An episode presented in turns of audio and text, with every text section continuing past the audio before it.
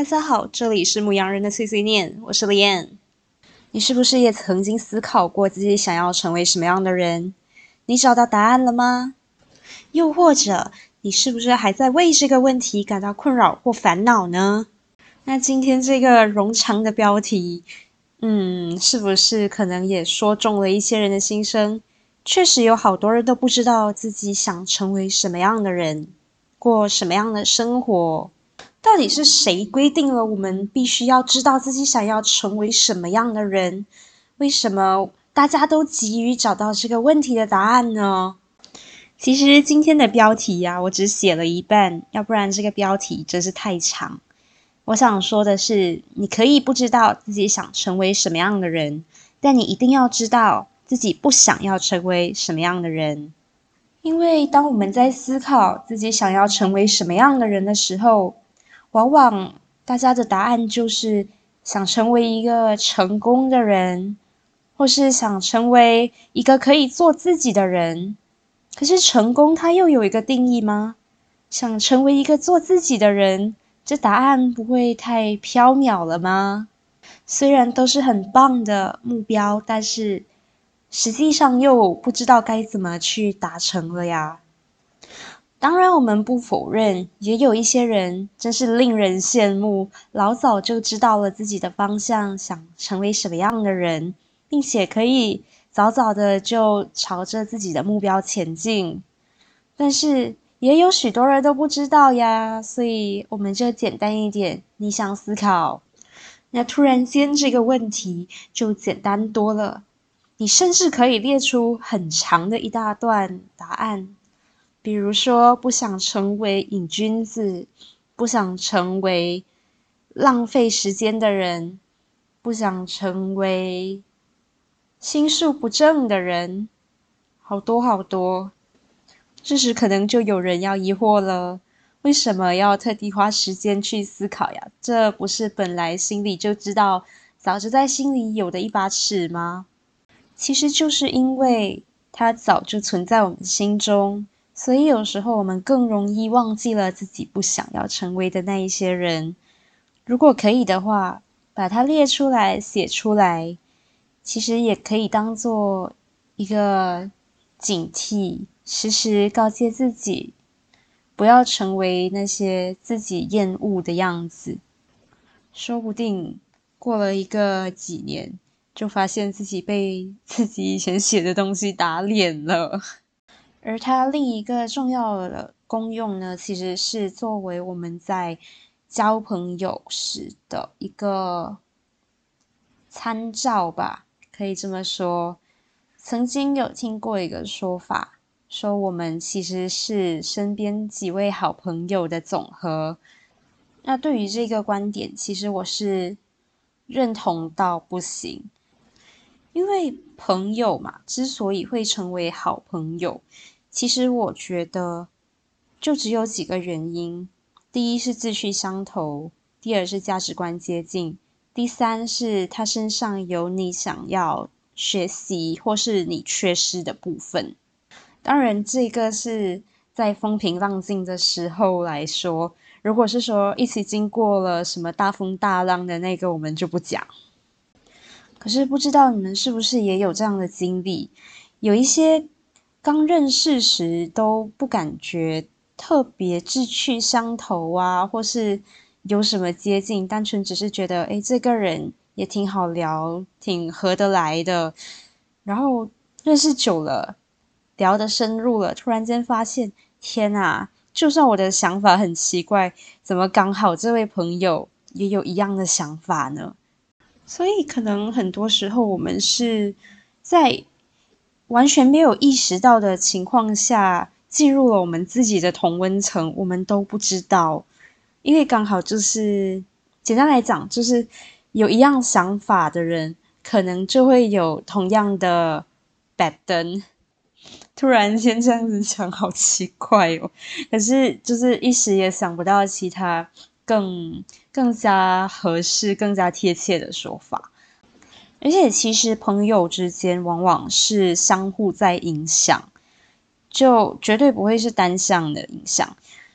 其实他也很难察觉。我们有时候会觉得，没有没有，我绝对没有被我的朋友影响，我就是我自己。然后我很欣赏我的朋友，可是我没有想要 copy 他。可是其实我们都是这样子潜移默化而成为了自己的。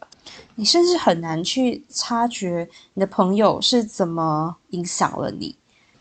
他其实并不一定是非常深入的，在价值观还是心理层面的一些影响。有的时候，他在一些比较浅的部分也会有所影响啊，包括就是个人的喜好，甚至你的审美观方面，都是会被你身边的人所影响。其实很简单，比方说，这位朋友平时约出门。是去喝茶还是去逛街？然后平时给你发的梗图是什么类型？那是不是也影响了你的笑点？所以人家说夫妻有夫妻相，其实我觉得在学生时代呀，常常好朋友也会有好朋友相，就是可能某一个特定的群体里面，他们就会有自己的一些关键词。有时候我们也会发现。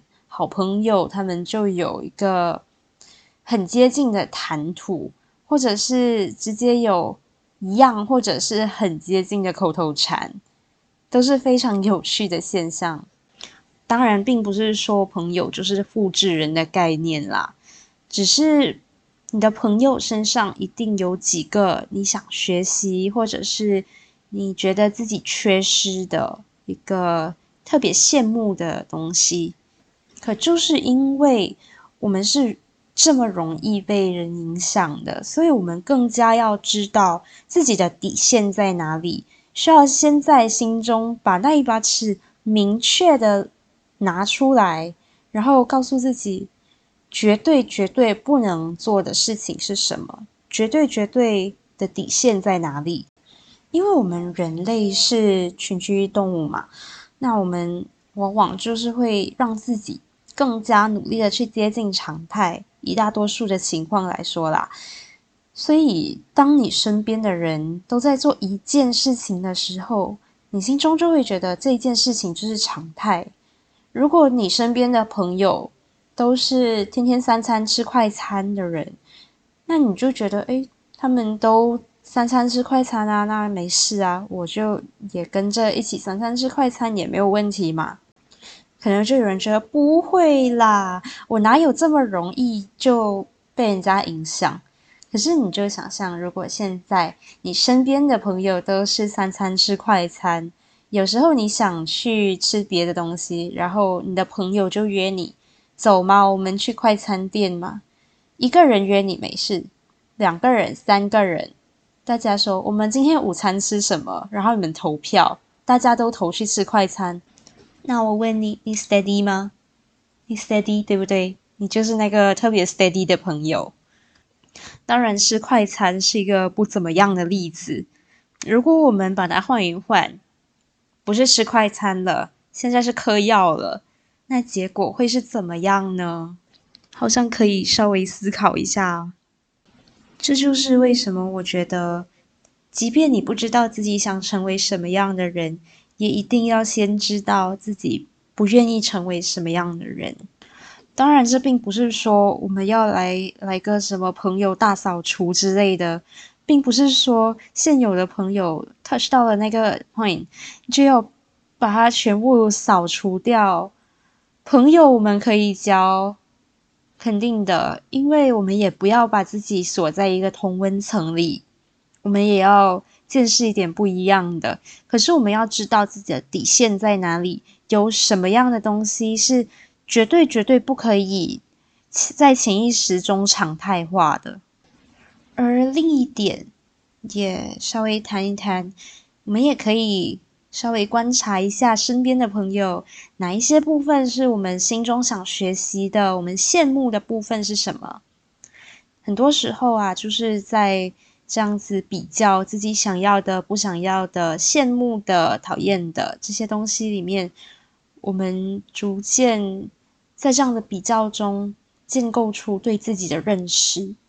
那么本期主要的内容就到这里啦。